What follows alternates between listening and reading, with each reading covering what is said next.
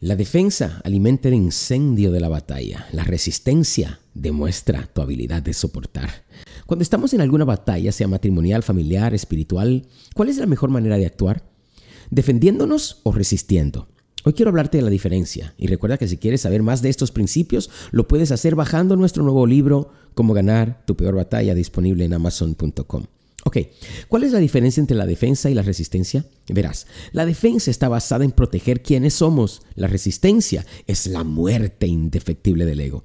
El que muere a la idea ilusoria de la imagen renace a la libertad. Hoy entiendo más que nunca la propuesta de Jesús. Oíste que fue dicho ojo por ojo y diente por diente, mas yo les digo, si alguien te da una bofetada en la mejilla, vuelve también la otra. Años después me daría cuenta que el defenderme genera más violencia y solo la paz se extermina con la guerra.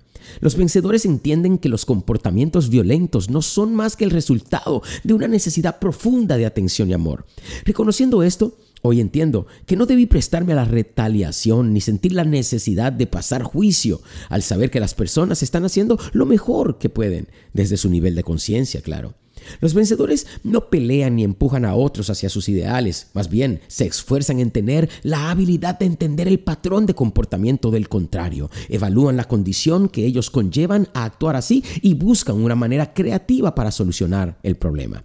Los vencedores saben que el ego es falta de amor y es un sentido limitado del ser, no da lugar al amor real y disminuye la vida. La violencia y la maldad son literalmente la perversión del amor, amor perdido y una desesperada necesidad de recuperarlo. La compasión es una emoción viva que vibra dentro del vencedor y lo conecta con aquellos a su alrededor. Hoy trabaja desde la compasión y verás la diferencia.